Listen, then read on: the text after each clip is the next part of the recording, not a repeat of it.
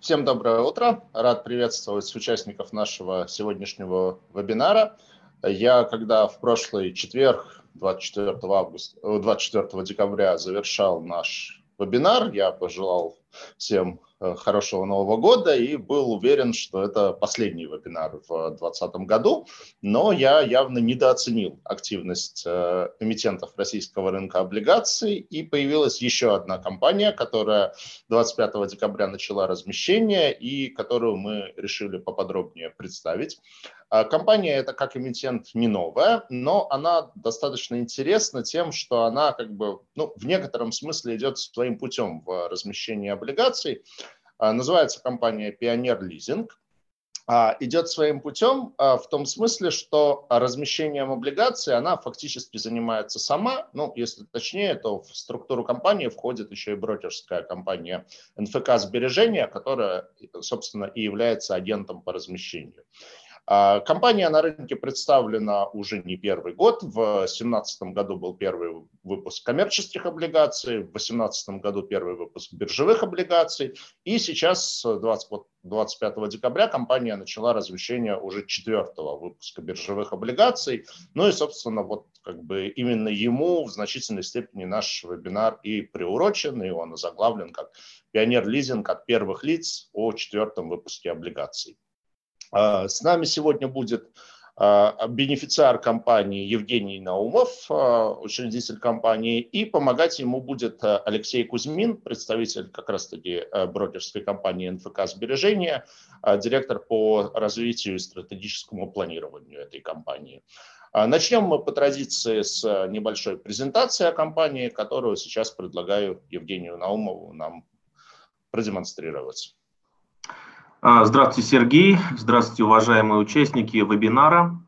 А, ну что ж, давайте несколько слов а, о компании. Наверное, кто-то, может быть, из числа участников или тех, кто будет слушать этот э, семинар в будущем, уже много о нас знает, кто-то, может быть, слышит в первый раз.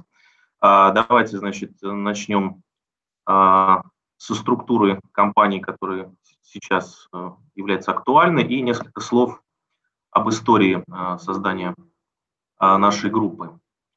А, значит, сейчас я открыл страницу. А, так будет лучше видно. А, страницу презентации, показывающую текущую структуру группы компаний.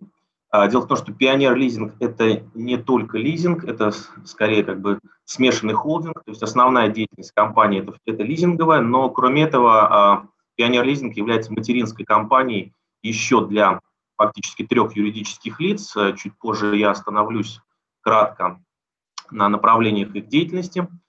А, сама а, наша группа компаний существует уже достаточно давно, а, более 15 лет. Долгое время мы, можно сказать, э, были заперты, ну, скорее, ограничивали свою деятельность территории своего региона, это город Чебоксары, Чувашская республика, ну и там, возможно, Приволжский федеральный округ, то, что рядом находится, Нижний Новгород Казань. А, а, когда появилась возможность, э, собственно говоря, работать дистанционно, это главным образом было связано с возможностями нашей дочерней структуры НФК сбережения заключать дистанционный договор, обслуживать а, клиентов э, без э, открытия офисов. Мы, в общем-то, начали активно развиваться и Э, этот период э, активности, э, связанный с экспансией в другие регионы, в общем-то, совпал с выходом главной компании Пионер Лизинг на рынок облигаций. Это 17-18 год. А, значит, собственно говоря, как вообще появился этот тандем между Пионер Лизинг и сбережения?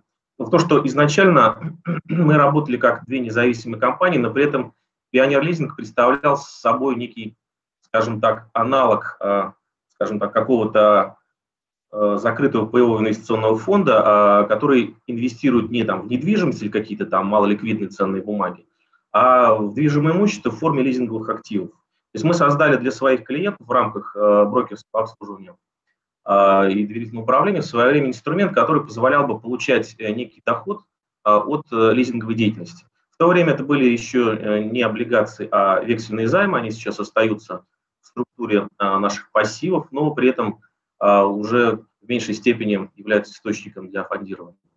Значит, позднее, собственно говоря, мы перешли к облигациям, и здесь, наверное, интересно посмотреть динамику нашего лизингового портфеля.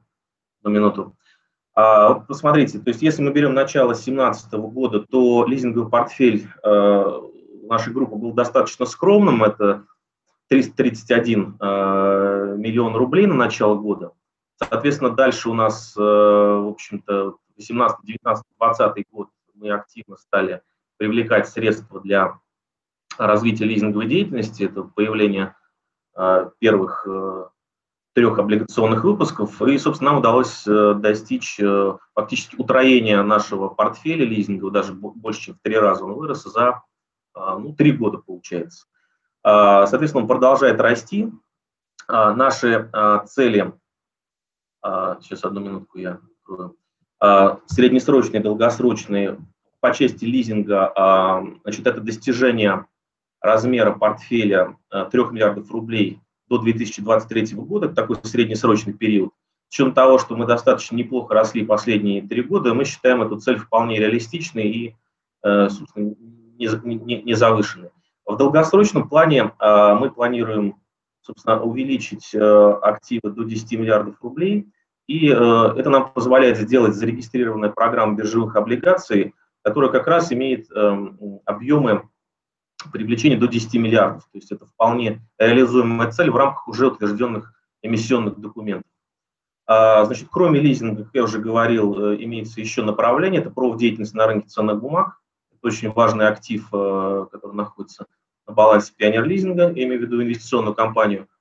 А, значит, мы ставим э, цели э, увеличения клиентов в среднесрочном плане на тысячу, то есть это может показаться, в общем-то, невысокой величиной, потому что сейчас компании рапортуют, многие брокерские компании об увеличении клиентской базы на десятки и сотни тысяч клиентов за короткий период. Но наше отличие в том, что мы э, считаем только клиентов, которые действительно имеют активы, которые э, торгуют на рынке и совершают какие-то операции. То есть, несмотря на то, что у нас достаточно скромная, если нас сравнивать с гигантами финансового рынка, скромная клиентская база, тем не менее нам в рамках профессиональной деятельности на рынке ценных бумаг удается достаточно уже долго удерживаться по оборотам на московской бирже в тридцатке компаний, э, оборотам в рамках индивидуальных инвестиционных счетов вот недавно, собственно, нам удалось попасть в общем объеме операций с акциями э, российских эмитентов э, в 50 э, крупнейших операторов на московской бирже. Это тоже достаточно приличный показатель с учетом того, что всего три года назад у нас вообще не было практически ни одного клиента за пределами нашего региона. То есть когда не было механизма инвестиционного привлечения клиентов, мы, в общем, были замкнуты в своем достаточно э, узком таком региональном пространстве. То есть поэтому здесь как бы мы достаточно неплохо развиваемся и в рамках профдеятельности. Ну, собственно, долгосрочная цель – это увеличение а, портфеля клиентских активов в 10 раз.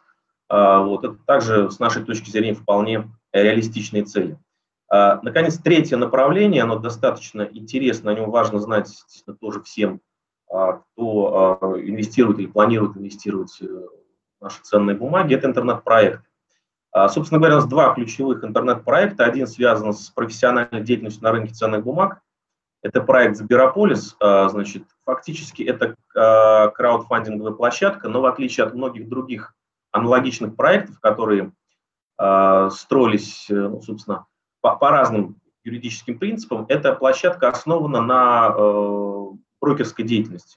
То есть, э, в отличие от других, это позволяет э, сделать это более удобным для клиентов, централизованно рассчитывать налоги, а, не показывать каких-то инвесторов э, там, заемщикам, каким-то субъектам малого и среднего бизнеса.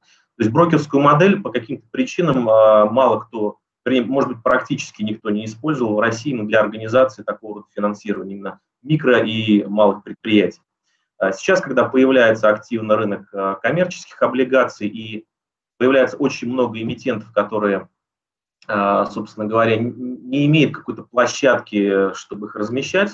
Собственно, а, проект Сберополис, он находит свое применение и становится очень достаточно а, важным, важным направлением во всей нашей деятельности. Еще один интернет-проект э, – это, скажем так, некий универсальный маркетплейс, который сочетает в себе элементы и соцсетей, и какой-то доски объявлений по типу, говоря, Авито. Но самое главное его отличие от всех других платформ, что он содержит в себе а, возможность заключения сделок с простой электронной подписью, без какой-то а, сложной и долгой а, идентификации. Это все происходит с использованием а, сайта госуслуг. Фактически эта площадка позволяет договориться о сделке, найти объявление и заключить реальный договор, который имеет э, э, юридическую силу и защищает стороны в случае каких-то э, сложностей в взаимоотношениях, неисполнения обязательств и так далее. То есть аналогов в России мы не знаем, которые действительно обеспечивали такую вот цельную инфраструктуру для заключения любых сделок в простой письменной Ну вот это вкратце, наверное, собственно, все пока о направлениях компании, текущей ситуации. В общем-то, если будет необходимости я готов ответить более подробно на э, вопросы, касающиеся трех направлений. Ну и, собственно, можем продолжить дальше. Да, Евгений, большое спасибо. Да, конечно, хотелось бы продолжить. Если можно, расскажите про бенефициаров компании. А, собственно говоря, у нас очень прозрачная структура компании, никаких а, сложных цепочек с большим количеством юридических лиц или офшоров – мы э, владеем вдвоем с моим компаньоном. У меня э, находится под контролем примерно 51% э, собственно, всех э, компаний. То есть Пионер Лизинг как э, ключевая компания, владеющая другими и так далее. И, соответственно, у моего компаньона э, там еще примерно половина. То есть никаких других бенефициаров нет. Мы, э, собственно, работаем вместе уже собственно, больше 15 лет, поэтому, в общем, как бы здесь достаточно все просто и прозрачно. Ну, это да, это то, что инвесторы всегда очень любят. Евгений, а ваша роль в компании на данный момент какая? Вы занимаете там, позицию директора или президента группы, или у вас там уже там, совет директоров, наемный менеджмент? Ну, на самом деле, я в, в, большей степени, э, э, в, в основном руковожу э, профучастником НФК сбережений, но поскольку я являюсь основ, основным учредителем Пионер Лизинг, то мне, собственно, приходится выступать в двух ролях, то есть представлять каких-то ситуациях брокеров, в каких-то ситуациях лизинговой компании. В этом плане я, в общем, владею ситуацией э, и, и тут, и там. А, другое дело, что, естественно, э, оперативное управление компанией осуществляется менеджмент. То есть принятие решений о лизинговых сделках, отбор, э, собственно, каких-то лизингополучателей, контроль исполнения обязательств. Естественно, этим я не занимаюсь, поскольку я руковожу профучастником, это не входит, собственно, в мои обязанности, но, естественно, общие показатели по, групп, по группе, стратегию формирую, собственно, во многом я. Спасибо. А вот вы упомянули, что в 2019 году лизинговый портфель вырос почти в два раза. А, это, конечно, с одной стороны, очень хорошо и здорово, то есть когда компания растет. С другой стороны, там, с точки зрения долгового инвестора, слишком быстро растущая компания – это иногда тоже такой немножко а, носитель носитель риска.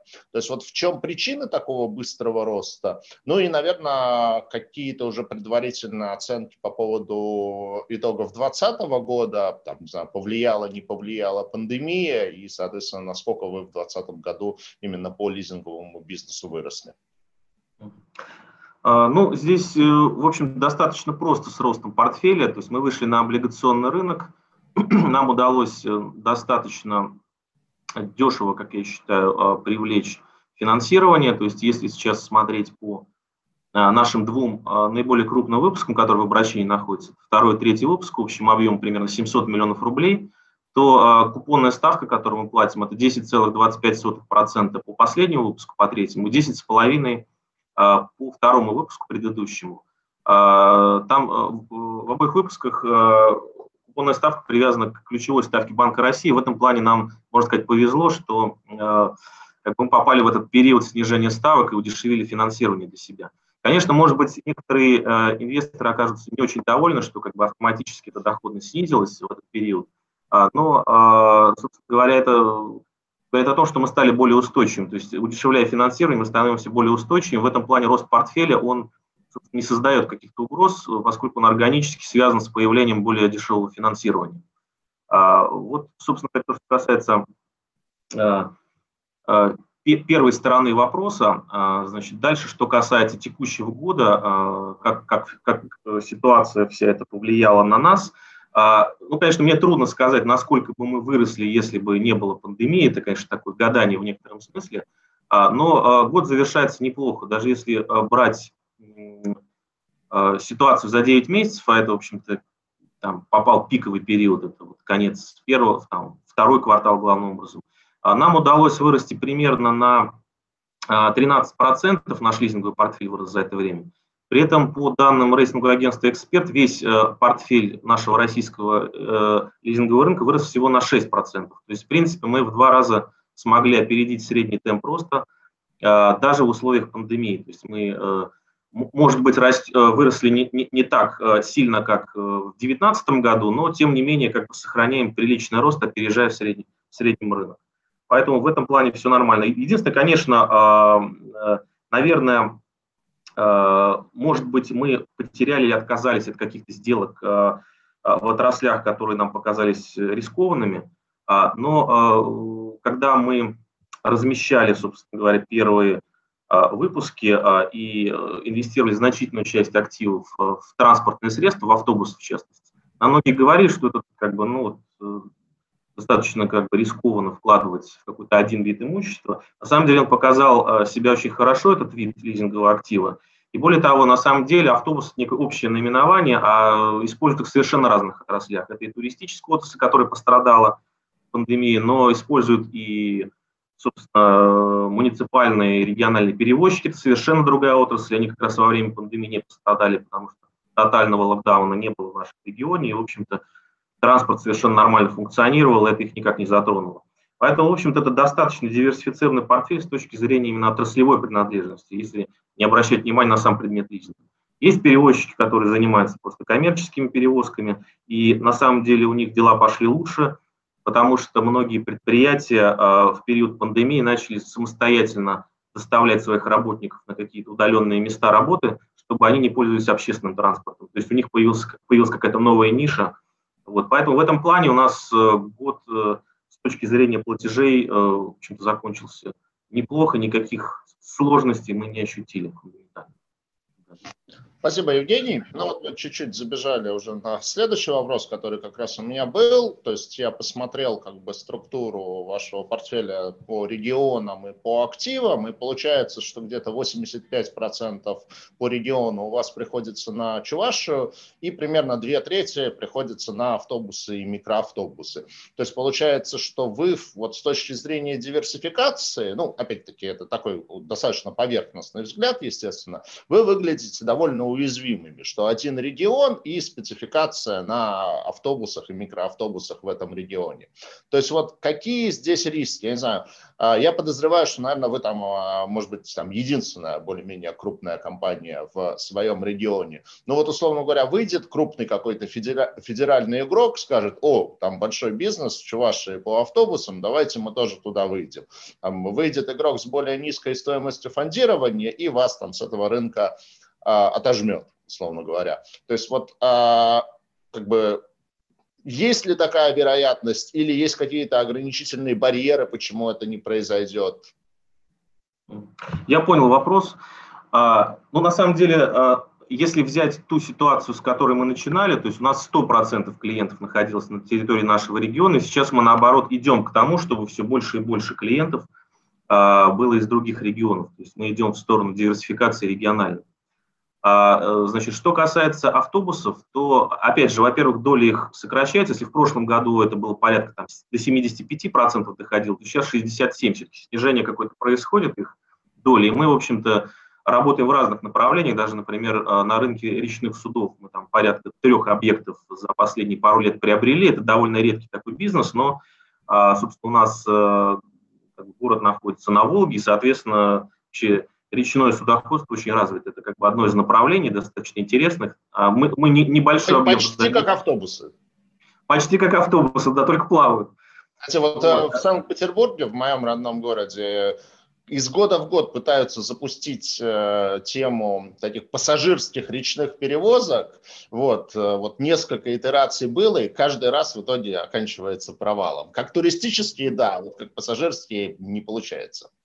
Ну, у нас это скорее грузовые перевозки, это баржи, там, буксиры, э, э, такого рода. Поэтому это, в общем-то, такая очень долгосрочная такая, скажем, техника, приравнивается, ну, понятно, сюда приравнивается к недвижимости, то есть, в общем, эксплуатируется очень долго и очень надежно Коллеги, позвольте.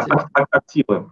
А, вот. И, и, собственно говоря, да, вот хотел, значит, э, еще добавить по поводу а, рисков, а, значит, того, что придет региона, вот, то есть в наш регион какой-то крупный игрок и, собственно, нам создаст какие-то проблемы. Вся штука в том, что мы всегда, нам приходилось даже в своем регионе э, вступать в конкуренцию, бороться с крупными участниками. То есть в нашем регионе присутствует, ну, большинство, естественно, федеральных, э, как и в других регионах, компаний, начиная там, собственно, со Сбербанк лизинга, там, ВТБ и так далее, и, собственно, дальше там Европлан по цепочке. Вот, собственно говоря, каким образом мы все эти годы с ними конкурировали, если у нас объективно фондирование более дорогой, это действительно факт. Да, вот у меня как раз один из вопросов действительно в том, что ну вот а, даже вот в банках такого нет. Все равно вот если посмотреть на рынок банковских облигаций, то, наверное, там разница по доходности между там самыми надежными и менее надежными, это будет там в пределах, там, не знаю, 200 базисных пунктов. Если брать лизинговые компании, ну, не знаю, возьмем как один бенчмарк, там, Ресо э, лизинг, там, у них фондирование ниже 7%, у вас это там 12 15 плюс процентов. То есть разница в 500 пунктов. А я уверен, что там у э, госкомпании, естественно, ставка фондирования еще выше. То есть вот за счет чего э, в этом бизнесе идет конкуренция и за счет чего вам удается все-таки свою нишу сохранять, ну и даже расширять. То есть вот э, в, чем как бы конкурентное преимущество? Позвольте... Ну, здесь как понятно, здесь в, так, в таком рода ситуациях... А, да, Алексей хочет что-то добавить, но я, может быть, тоже, да, Алексей, если что-то, я тогда уступлю место Алексею как бы на время, и потом, может быть, что-то добавлю, вот, собственно, за счет чего все-таки нам удается конкурировать с, с крупными компаниями. Да, я хотел, извините, что перебил, я хотел отметить э, такой момент, э, что все-таки Пионер Лизинг – это рыночная история, и, конечно, вот в том сегменте, даже если говорить о сегменте автобуса, в том сегменте, в котором работает Пионер Лизинг, это как раз э, более рыночная история. А если мы говорим о крупных э, участниках, то, как правило, это участники, которые так или иначе связаны либо с госфинансированием, либо с государственными проектами. И в этом смысле можно сказать, что те направления, в которых финанс... Э, работает пионер-лизинг и направления, в которых, как правило, работают крупные участники, это, ну, можно сказать, две параллельных вселенных. Можно даже взять конкретный пример. Если говорить о истории, о примере Чучуваши, то там проходят конкурсы э, на, на предмет э, возможности обслуживать те или иные маршруты. И, как правило, средний Э, предприятия, э, средние перевозчики, они принимают участие, выигрывают эти конкурсы и дальше уже обеспечивают э, выполнение необходимых требований, мы их финансируем. Объем, скажем так, транспорта, который идет в лизинг, в данном случае не всегда достаточно крупный. Это может быть как один автобус, так и несколько, 10, например. А если говорить об историях, в которых участвуют крупные лизингодатели, то, как правило, это взаимодействие с крупными там, МУПами, ГУПами, э, где идет большая поставка, например, на, на поставку э, новых троллейбусов, трамваев и так далее. Это достаточно крупный проект, поэтому для обеспечения роста портфеля крупные участники работают с достаточно большими заказами, а мы как раз работаем в нише э, активного взаимодействия с достаточно средним уровнем а, предпринимателей-перевозчиков, как, как, которые как раз функционируют в нише, а, в нише проектов, а, именно позволяющих прибыльно работать. То есть ваша клиентская база – это в основном частный бизнес, это не МУПы, ГУПы, это именно частные, там, ну, в случае с автобусами перевозчиками. Да, наверное, здесь я да, расскажу по клиентской базе. Э, это, наверное, на 99% э, представители малого и среднего бизнеса. Очень редко а, бывают какие-то ГУПы и МУПы или там какие-то ведомства, там, принадлежащие там, на 100%, допустим, региональным властям какие-то там ООО, но это редкие случаи. И еще очень важный момент, э, собственно, как, каким образом нам удавалось конкурировать, удается вот все вот эти годы нашей активности на лизинговом рынке. Дело в том, что э, лизинг – это не только процентная ставка, э, заложенная в договоре. Есть еще очень важный параметр, это размер первоначального взноса, размер аванса. Вот если посмотреть на ситуацию, которая была 5 лет назад, стандартный лизинговый договор, который предлагал какая-то крупная федеральная компания, допустим, ну, под автомобиль, то есть это 30% взнос первоначальный, и, соответственно, срок договора лизинга 3 года. Мы сразу поняли, что, скорее всего, это, э, эта величина, то есть 30% аванс, она будет уменьшаться. И мы, предвосхищая эту тенденцию, а, стали предлагать с более низкими авансами, а, на тот момент крупные компании считали, что это высокий риск, и они очень медленно двигались в этом направлении. Собственно, а, за счет более низкого аванса нам удавалось привлечь клиентов под более, может быть, высокую ставку по договору лизинга, но за счет низкого первого платежа они шли к нам, а не в какую-то компанию, которая предлагала более низкую ставку. Сейчас эта тенденция подтвердилась, и даже крупные компании уже вплотную приблизились к тому, чтобы выдавать под нулевые авансы возникает вопрос, что дальше? Если эти федеральные компании приблизились э, к нашим возможностям, куда нам деваться дальше? Дальше появилось следующее, что стали удлиняться договоры лизинга. Если раньше 3 года это был стандартный срок, то сейчас уже 5 лет является стандартом. И вот как раз то, что мы смогли разместить э, выпуски, это касается и, и последнего выпуска, который у нас сейчас, э, значит, десятилетние облигации, фактически одними из первых среди компаний малого, скажем, ну, среднего бизнеса, а, это нам позволяет финансировать договоры с очень, с очень большим сроком. То есть мы спокойно можем действительно заключить договор лизинга до 10 лет. Например, там, для недвижимости или для какого-то тяжелого оборудования, это, или там, да, для того же э, там, речного транспорта 10 лет – это нормальный совершенно срок. Вот. И в этом плане у нас опять же появляется конкурентное преимущество по сравнению с какими-то крупными компаниями, которые все равно двигаются в этом направлении, но медленнее, чем мы. Э, и, собственно говоря, мы уже смотрим совсем за горизонт, и я, например, ожидаю, что со временем э, за счет вот такого, за счет высокой конкуренции рынок лизинга будет двигаться уже в сторону того, чтобы быть похожим либо отчасти на проектное финансирование, либо на венчурное. Что я имею в виду? То есть вполне реально, что в будущем по мере вот, э, нарастания конкуренции будут финансироваться какие-нибудь компании на, ну, если не совсем стартапы, но на ранних этапах Э, производственного процесса, внедрения каких-то новых продуктов. И, в общем-то, им будет приобретаться в лизинг э, какое-то оборудование, ну или какое-то иное имущество, и при этом они будут, э, ну, допустим, на первые там, два года полностью освобождаться от лизинговых платежей. А пока, собственно говоря, таких сделок очень мало, то есть и мы практически не проводим таких, но тем не менее это опять же тенденция, и а, собственно говоря, вот такие гибкие графики платежей, например, у нас э, уже сейчас распространены сезонные графики, то есть мы можем создать любой самый гибкий график, адаптированный к любому бизнесу. Крупные компании, они обычно предлагают некий стандарт, аннуитетный платеж, либо какой-то падающий. Они, они хотят э, корректировать каждый платеж, исходя из пожеланий клиента. Вот как раз э, в, в этом направлении гибкости структуры платежей по лизинговому договору мы, в общем-то, и выигрываем а совмещая их со структурой своих облигационных выпусков, у нас получается, в общем-то, цельная картина, которая позволяет одновременно собственно, стыковать дюрацию пассивов и активов, э, структуру платежей и по, по облигациям, и по, э, собственно говоря, э, лизинговым договору. Это главное наше конкурентное преимущество. Ну, как обычно, в общем, практически в любом бизнесе э, небольшие компании могут выигрывать у больших за счет того, что они более гибкие, за счет того, что они просто быстрее бегают и быстрее двигаются. Более маневренные рыбы. Да, да, тут, тут в общем, все, все как везде в этом плане. Вы упомянули, что проводите потихоньку диверсификацию там, и по активам внутри региона, и вне э, своего родного региона, вне Чувашии.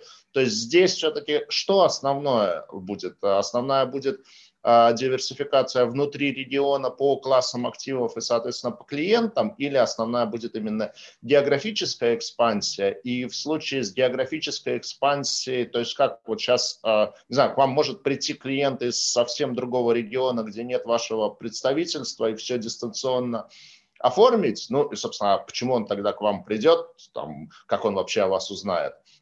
Вот. Э, или все-таки речь идет о том, что вы делаете представительство, там начинаете нарабатывать какую-то клиентскую базу в других регионах?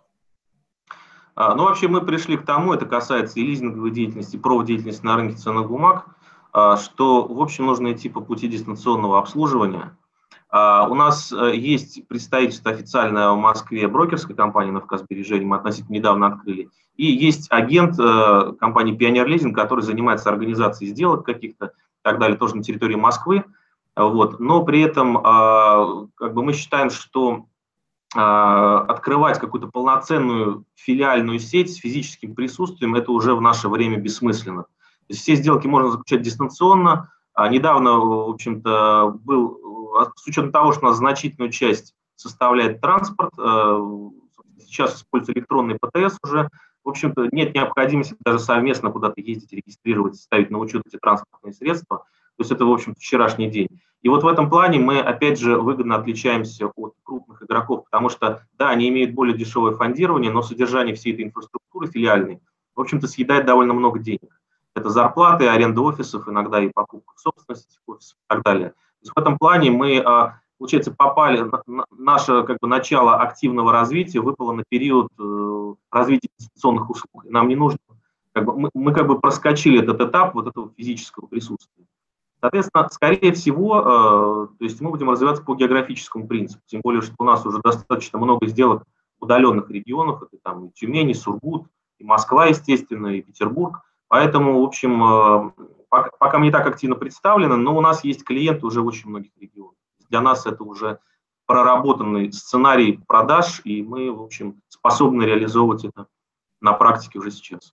То есть, если завтра кто-нибудь из моих друзей там в Питере в плане бизнеса скажет, что вот хотят что-то купить в лизинг, можно вполне смело их отправлять к вам, вы с ними готовы будете работать. Ну, понятно. Без, безусловно, собственно, так происходит. То есть мы, конечно, какое-то время, может быть, чуть больше времени тратим на изучение контрагентов, которые находятся за пределами региона, потому что, понятно, приходится как-то э, использовать какие-то многочисленные источники информации, как-то наводить справки, но тем не менее, то есть у нас много таких прецедентов, когда в общем приходят просто даже из ниоткуда клиенты становятся нашими постоянными клиентами надолго.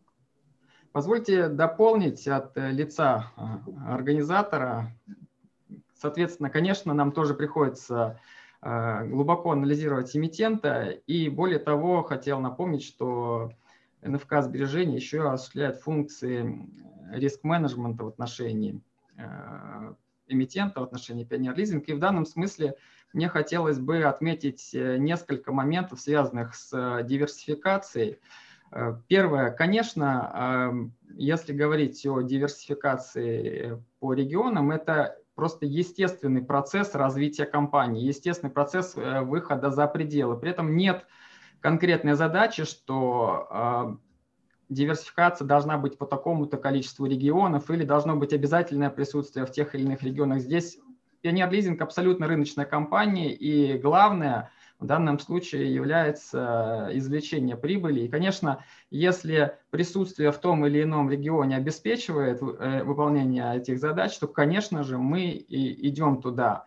А, в плане того, что, э, скажем так, доля портфеля существенно сконцентрирована на автотранспорте, в том числе на автобусах, тоже хотел бы отметить э, важную особенность, что, во-первых, э, высокая доля автотранспорта э, в основном обусловлена даже не э, нашим стремлением сконцентрироваться на этой отрасли, а особенности развития в целом лизинговой отрасли. Вы, наверное, знаете, что как раз автотранспорт на сегодня является драйвером развития лизинговой отрасли. То есть это наиболее перспективная направление сейчас наиболее маржинальное, наиболее востребованное, поэтому естественно, что Pioneer Leasing, как компания, которая находится в этом смысле на передовой, она сконцентрирована именно вот в этом сегменте. И второй момент, э, если говорить о том, что на сегодня доля автобуса достаточно высокая, тем не менее нужно отметить, что сам по себе размер портфеля, он э, достаточно небольшой все-таки.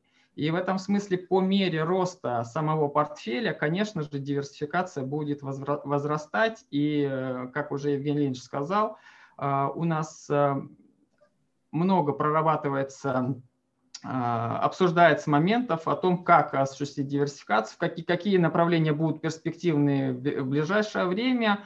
У нас есть несколько экспериментальных сделок, и возможно, что в перспективе мы будем этот опыт полученный масштабировать. А в плане вообще вот, ну, действительно, вот там э, э, типа активов, то есть, насколько я понимаю, у автобусов есть довольно большой плюс, ну и вообще у всех автотранспортных средств, что это такой, ну, достаточно ликвидный актив, то есть там производственное оборудование, ну вот его там, не знаю, снять с завода и продать другому заводу, история непростая, а автобус, ну, в случае чего, выставил на продажу, продал. То есть вот э, в данном случае, как бы, там, не знаю, при э, смене, при диверсификации в сторону других активов не возникнет там дополнительных рисков? Э, мы, мы тщательно эти моменты, конечно же, изучаем перед тем, как э, какой-то опыт активно распространять, мы взвешиваем риски. И более того, нужно отметить, что в рамках системы риск-менеджмента, которая принята в начале года, и, э, собственно, разработка, которая длилась предыдущие годы, она сконцентрирована еще и на а, отлаживании всех бизнес-процессов, связанных с а, от, э, скажем так, подготовки этой сделки до ее мониторинга и завершения. И в этом смысле каждый э, объект лизинга, он имеет свои особенности. В транспорте тут действительно все достаточно просто, и я даже, может быть, поделюсь какой-то информацией, которая окажется достаточно новой для некоторых э, участников, но даже в период э, кризиса, пандемии, когда скажем так, понятно, что не, некоторые участники могли столкнуться с некоторыми проблемами. Так вот, проблем с реализации со спросом на автобусы не было еще и потому, что э, были реализованы требования по, э, первое, снижению заполняемости автотранспорта, то есть нельзя было, чтобы общественный транспорт заполнялся полностью. И второе, по введению э, дополнительных автобусов, конкурирующих по маршрутам. То есть в этом смысле возник некоторый даже дефицит и потребность в дополнительной технике, и э, таким образом э, спрос на эту технику сохранялся. С точки зрения э, других видов, скажем так, объектов лизинга, если говорить опять же о речном транспорте, там действительно присутствует фактор сезонности, это зимний период и так далее. И нужно вот эти особенности учитывать и на этапе учесть эти риски и если у нас появляется решение, как мы можем управлять этими рисками, э, как можно выстроить эффективную бизнес-модель по реализации этого направления с объектами лизинга, в том числе выстраивание взаимоотношений с основными э, контрагентами на данном рынке, то, конечно же, мы в этом направлении развиваемся. Хорошо. Давайте немножко про регулирование лизинговой отрасли. То есть э, читал я где-то по осени статью в «Коммерсанте», что э, были приняты в первом чтении поправки в закон о лизинге, потом на довольно длительное а, время этот процесс и принятие этих поправок во втором чтении был заморожен, и вот сейчас этот процесс разморозился. Что это может принести для отрасли? Ну и как, слушайте, вот как очень часто в России бывает, когда государство начинает что-то регулировать э, более активно, это часто означает такую там полупринудительную консолидацию, когда просто вот это все, кто там не в топ-100, там, ну, в случае с лизингом, наверное, отсечка будет не на топ-100, куда вы входите, кстати, а, а там по топ-30, что все остальные делайте, что хотите, или присоединяйтесь к крупнику, или уходите с рынка. А, нет таких рисков? Наверное, да, я на этот вопрос отвечу. Конечно, лизинговая реформа пока еще имеет такие размытые контуры, даже до сих пор непонятно все-таки, кто будет регулятором. То есть, наверное, это все-таки будет Банк России, как и для остальных финансовых институтов. Но, тем не менее, есть и другие претенденты. Там шли разговоры о том, что это будет Минпромторг, потому что он в предыдущие годы активно был связан с лизинговой отраслью, регулируя разного рода субсидии на виды техники, которые в лизинг отдается, ну, фактически во многом определяя и распределяя деньги в отрасли среди крупных игроков. Может быть, это Минэкономики, ну, в общем, это вопрос еще такой не, не решенный до конца. А, но дело в том, что, скорее всего, а, понятно, регулирование будет введено, нас оно не пугает с какой точки зрения. Дело в том, что по большому счету мы а, уже давно, собственно, может быть, в неявной форме отчитываемся перед Банком России. Почему это происходит? Потому что в составе нашей группы есть профучастник, который находится в зоне регулирования Банка России – А поскольку мы выступаем со своим аффилированным лицом, значит, то есть являемся андеррайтером или там привлекаем какие-то средства для него в виде вексельных займов, то, естественно, в зону контроля Банка России это входит. То есть фактически мы уже давно направляем много информации о деятельности компании Банк России, даже участвуем в добровольном статистическом наблюдении, туда входит, по-моему, всего около 40 лизинговых компаний, в основном это самые крупные, и мы предоставляем в Банк России, в общем, на добровольной основе довольно большой массив информации. А, кроме того, у нас есть опытные специалисты, а, которые отвечают за отчетность перед Банком России в рамках профучастника, и нас, в общем, само по себе регулирование не пугает. То есть я знаю, что вот, например, когда, предположим, отрасль ломбардов входила в сферу регулирования Банка России, для них это был кошмар, потому что приходилось заполнять несколько тысяч, по-моему, страниц отчетности каждый квартал. Эти организации были просто не готовы к этому. У них фактически был там один бухгалтер и какие-то, собственно, сотрудники, отвечавшие непосредственно за деятельность. То есть для нас, в общем-то, любая какая-то бюрократическая нагрузка, связанная с отчетностью, она не, не очень страшна. Другое дело, что, конечно, э, существуют э, и будут введены какие-то нормативы, связанные с величиной собственного капитала. И самое главное, не с его величиной в абсолютном значении, сейчас, по-моему, речь о 70 миллионах рублей примерно идет, а о том, какой будет порядок расчета этого собственного капитала. То есть и вот как раз в законе, даже когда он будет принят, скорее всего, это, этого порядка не будет. Это будет отдано, собственно, на усмотрение регулятора. И вот, собственно, в этом-то и кроются главные детали, что это будет такое. То есть может получиться так, что компании, э, крупнейшие лизинговые компании с, огромными, с огромной стоимостью чистых активов окажутся с низким капиталом, например. А может быть наоборот, то есть в связи с регулированием каким-то там сложным окажется, что те компании, которые, в общем, э, может быть, имели там там, не очень хороший показатель, по каким-то причинам они пропорционально, если смотреть, будут опережать по качеству этих э, нормативов э, каких-то своих конкурентов. Естественно, здесь загадывать э, трудно, но э, все-таки для нас это, в общем, привычная среда быть в зоне регулирования.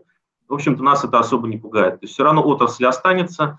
Наверняка, то есть даже если э, смотреть и проводить аналогии с банковской отраслью, все равно существует наравне с крупными банками какие-то и небольшие банки, имеющие свои ниши, четко выраженную бизнес-стратегию. В общем, насколько я знаю, Банк России особо, собственно говоря, не ставит целью именно сократить э, количество маленьких банков. Скорее, как бы сокращается количество банков, не имеющих какой-то четко выраженной позиции на рынке, стратегии развития и непонятно чем занимающихся. Поэтому если, собственно, регулирование будет примерно в таком же русле, то, в общем, это вполне приемлемое регулирование.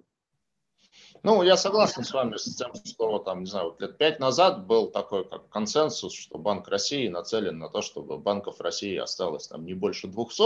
Вот сейчас э, очевидно, что такого консенсуса уже э, в банковской среде нет, и действительно ощущение, что важна, важен не размер, а важна бизнес-модель. Если бизнес да, да существовать для относительно небольшого финансового института. Ну, собственно, как бы, почему нет? Другое дело, что найти эту бизнес-модель для небольшого финансового института, ну, это, конечно, такой, да, серьезный челлендж.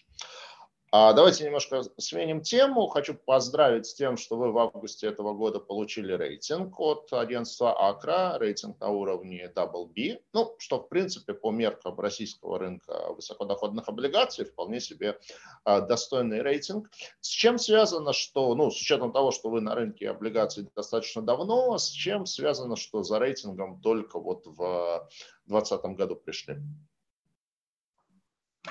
А, ну, в общем-то, это было связано с тем, что, э, в общем-то, это видно по динамике показателей. Мы были намного меньше всего три года назад, и, в общем, необходимости в рейтинге действительно не было. То есть таких требований жестких до сих пор не существует. То есть, в общем-то, можно выходить даже новым эмитентам а, без рейтинга. Но, естественно, это облегчает работу. То есть мы стали выходить уже на более крупные объемы эмиссии. Стало очевидно, что необходим какой-то еще некий внешний скажем так, наблюдатель, который способен э, транслировать рынку информацию о нашей, нашей деятельности, нашем финансовом положении. Естественно, это важный момент э, иметь рейтинг.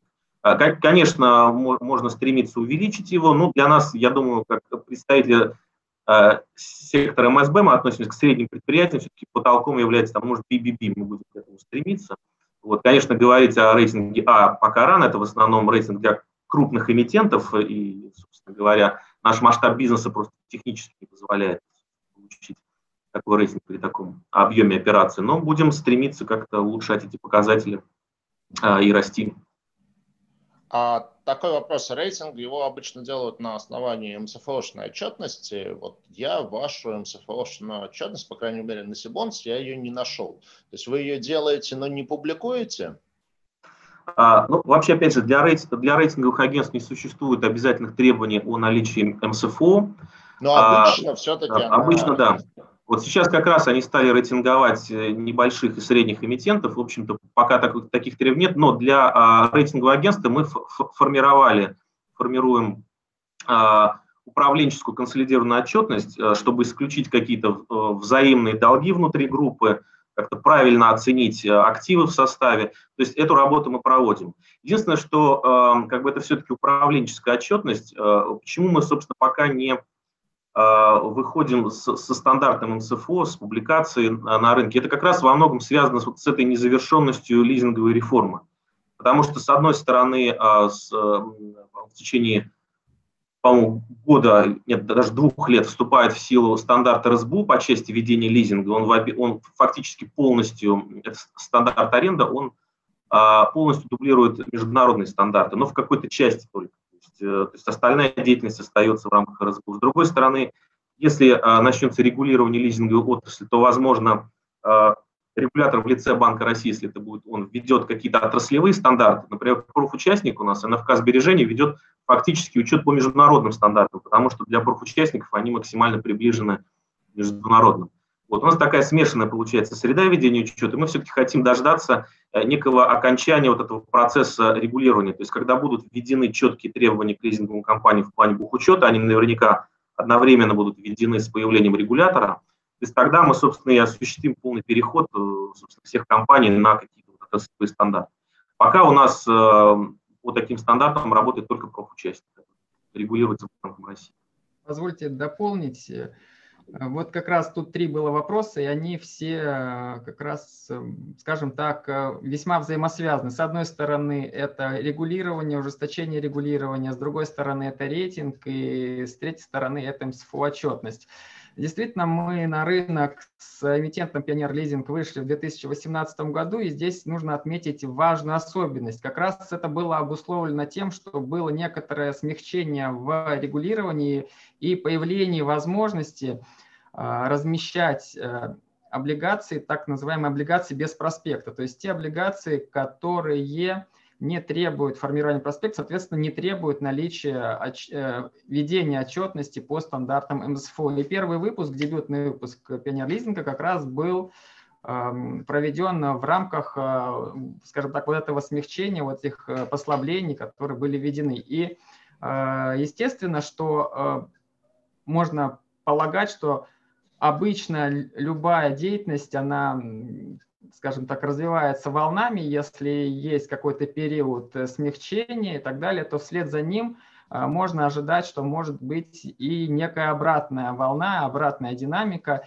И поэтому мы, выходя на рынок в 2018 году, уже понимали о том, что особенно если учитывать реалии российской действительности, что э, так может быть не всегда, и нужно успеть воспользоваться этими возможностями для того, чтобы усилить свои позиции на рынке и так далее, для того, чтобы в, в может быть, более жестких условиях э, суметь э, удерживать свои позиции на рынке. И как раз э, в этом наша последовательная позиция и по получению официального кредитного рейтинга от рейтингового агентства – это один из тех шагов, который как мы считаем, является необходимым на этапе, э, скажем так, не только удержания наших позиций, но и необходимых для дальнейшего развития. Потому что если посмотреть на тенденции, которые развиваются, да, в 2018 году новых эмитентов на рынке – а, скажем так, высокодоходных облигаций было немного, но сейчас э,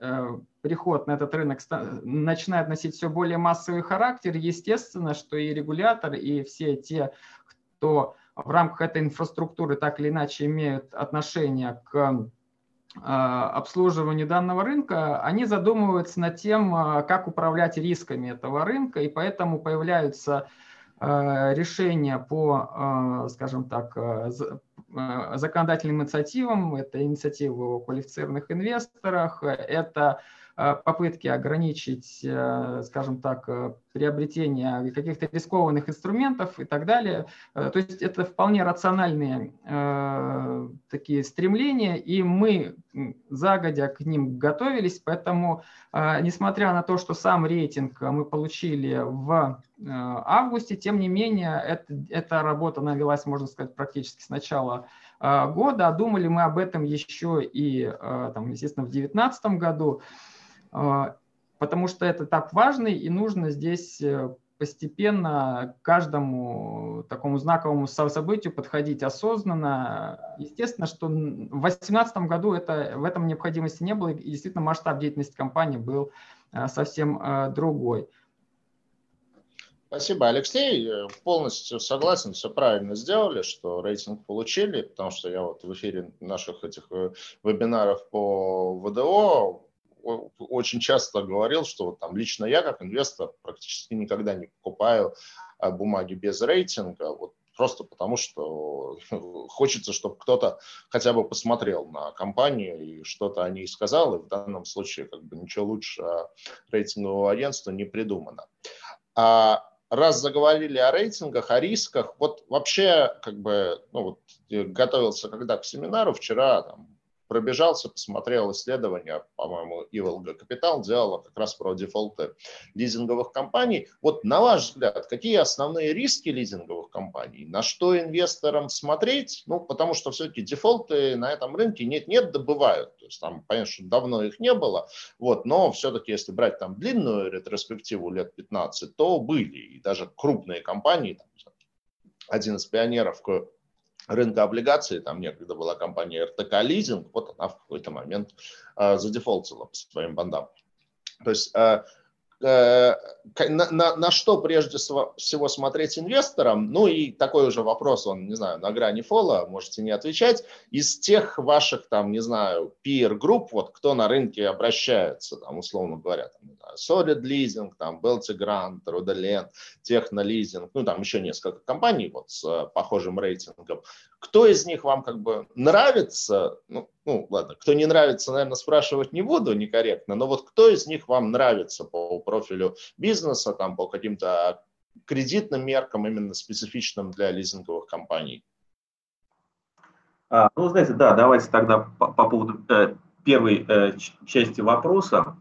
Вообще, какие риски присущи лизинговым компаниям? Ну, естественно, э, это все-таки финансовая деятельность. Э, гла- главные риски – это качество портфеля, собственно говоря, так же, как и для банков. А, э, единственное, конечно, здесь есть очень важный нюанс. Вот, собственно говоря, важное отличие лизинга, лизинга от, например, от микрофинансирования в том, что все-таки объектом, вообще сами активы – это скорее не какие-то требования к лицам каким-то, это все-таки кроме требований, еще и само имущество, то есть которое остается в собственности лизинговой компании. И вот здесь как раз преимущество э, лизинговой отрасли при всех стандартных рисках, которые есть в финансовой деятельности, в том, что все-таки а, лизинговая компания не может превратиться, как если, допустим, сравнивать, условно говоря, с микрофинансовыми организациями, просто в какую-то коллапсирующую такую черную дыру, которая недавно, допустим, занимала там десятками миллиардов на облигационном рынке, а потом выяснилось, что все активы сжались какую-то точку, и там практически ничего нет. То есть ну, такие случаи все мы знаем э, на рынке. А, э, здесь все-таки очень важный момент, что у лизинговой компании, даже если э, какие-то происходят ошибки менеджмента, или, например, бывают ситуации, связанные э, с, с, с э, какими-то личными проблемами бенефициаров компании, люди могут просто потерять интерес к бизнесу, или произойдет что-то такое, там, ну, мы знаем, что на рынке бывают случаи, начиная от того, что люди по каким-то личным соображениям просто сами, сами прощаются с жизнью, или там, допустим, человек просто может в наше время, это особенно актуально, заболеть и скончаться. Вот, то есть э, э, мелкий и средний бизнес, он несет эти риски. Тем не менее, главный плюс лизинговой компании, что даже в случае остановки какой-то маркетинговой деятельности, активной экспансии, какой-то операционной деятельности, все равно потоки поступают. То есть, если, опять же, брать других эмитентов, допустим, микрофинансовые организации, то большинство коллекторов говорит, что допустим, при э, выдаче займов до зарплаты, предположим, если в течение э, двух недель человек не платит и ему никто не звонит, то с этим займом уже можно попрощаться. То есть это какой-то короткий период, если компанию бросить на произвол, то уже этих денег никто не соберет. В лизинговой компании это невозможно, то есть имущество остается в собственности, э, те, кто не платит, они либо лишатся этого имущества, оно будет выставлено на продажу, либо они вынуждены будут платить. Поэтому даже если компания по каким-то причинам снижает э, активность на рынке, все равно платежи продолжают поступать, и имущество остается. А, а, опять же, если сравнивать, например, с другими отраслями, там, допустим, с какой-то розничной торговлей, по сути, это всего лишь генерация потоков, а, в общем-то, активов как таковых э, может и не быть. Это, как правило, либо товары в обороте, либо какие-то активы в форме прав аренды в торговых центрах, которые на самом деле являются, может быть, не активами, а пассивами скорее, потому что не требуют оплаты. То есть здесь, получается, это некий все-таки реальный объем имущества. Я вот не зря сравнил с закрытым паевым фондом, просто в основном закрытый ПИФ состоит из недвижимости, а лизинговые компании состоят из а, движимого имущества в основном, которое сдается в аренду точно так же и в, на конечном этапе реализуется. Точно так же, как, допустим, закрытый ПИФ заканчивается через какое-то время. А, так вот, собственно, вот вопрос, а, собственно, кто на рынке лучше, я бы ответил так. В общем, если бы, а, допустим, у меня спросили, как вообще диверсифицироваться на рынке, ВДО именно, а, я бы ответил, может быть, мой ответ будет немножко, ну, скажем так, Э, парадоксальным э, купить э, облигации самых разных лизинговых компаний. Почему? Потому что на самом деле лизинговые компании – это вот эти комплексы имущества, которые финансируют совершенно разные отрасли малого и среднего бизнеса.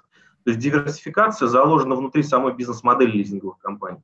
И когда вы вкладываете в лизинговую компанию, вы фактически вкладываете не в нее, а в портфель активов, доходы по которым генерируются какими-то там, каким-то большим количеством субъектов бизнеса, которые каждый в своей отрасли работает.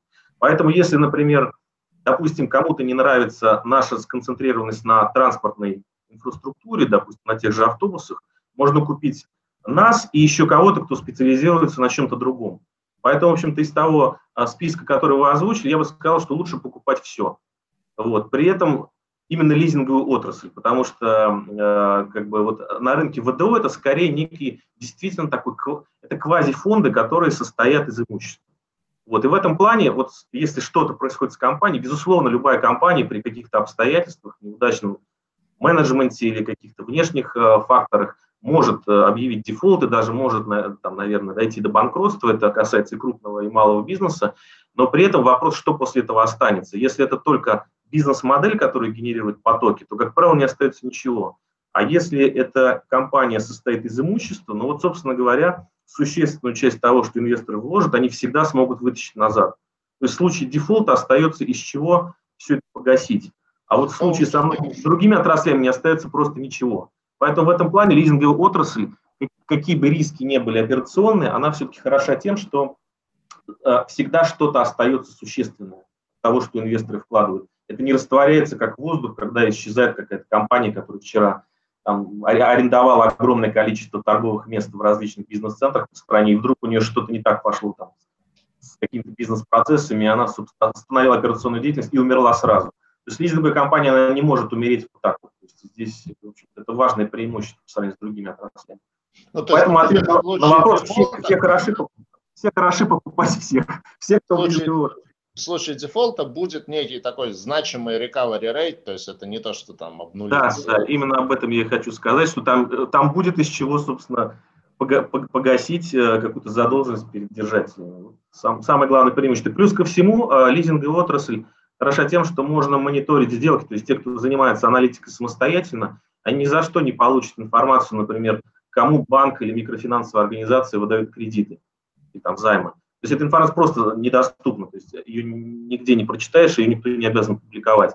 А, а, так получилось, что лизинговые компании обязаны о каждой своей сделке отчитываться на федеральном портале Федресурс. То есть можно смотреть, если компания жива, активно, там публикуется, что она выдала в лизинг и кому она выдала. Конечно, какие-то существенные условия договора там могут не публиковаться, потому что ну, это может быть коммерческая тайна, но сам объект лизинга и кто является лизингополучателем, там есть. То есть можно действительно анализировать активность компании, видеть, что приобретается и кто является ее потребителем, то есть вплоть до наименования или там. Да, то есть это публичная информация по любой да. лизинговой компании, это можно узнать. Да, по любой лизинговой компании эта информация доступна на официальном портале федресурс.ру. То есть это очень важный момент. То есть это, это немыслимо, чтобы, например, посмотреть и узнать, кому банк в прошлом да. месяце выдал, выдал кредиты какие-то, вот каким лицам конкретным. Вот.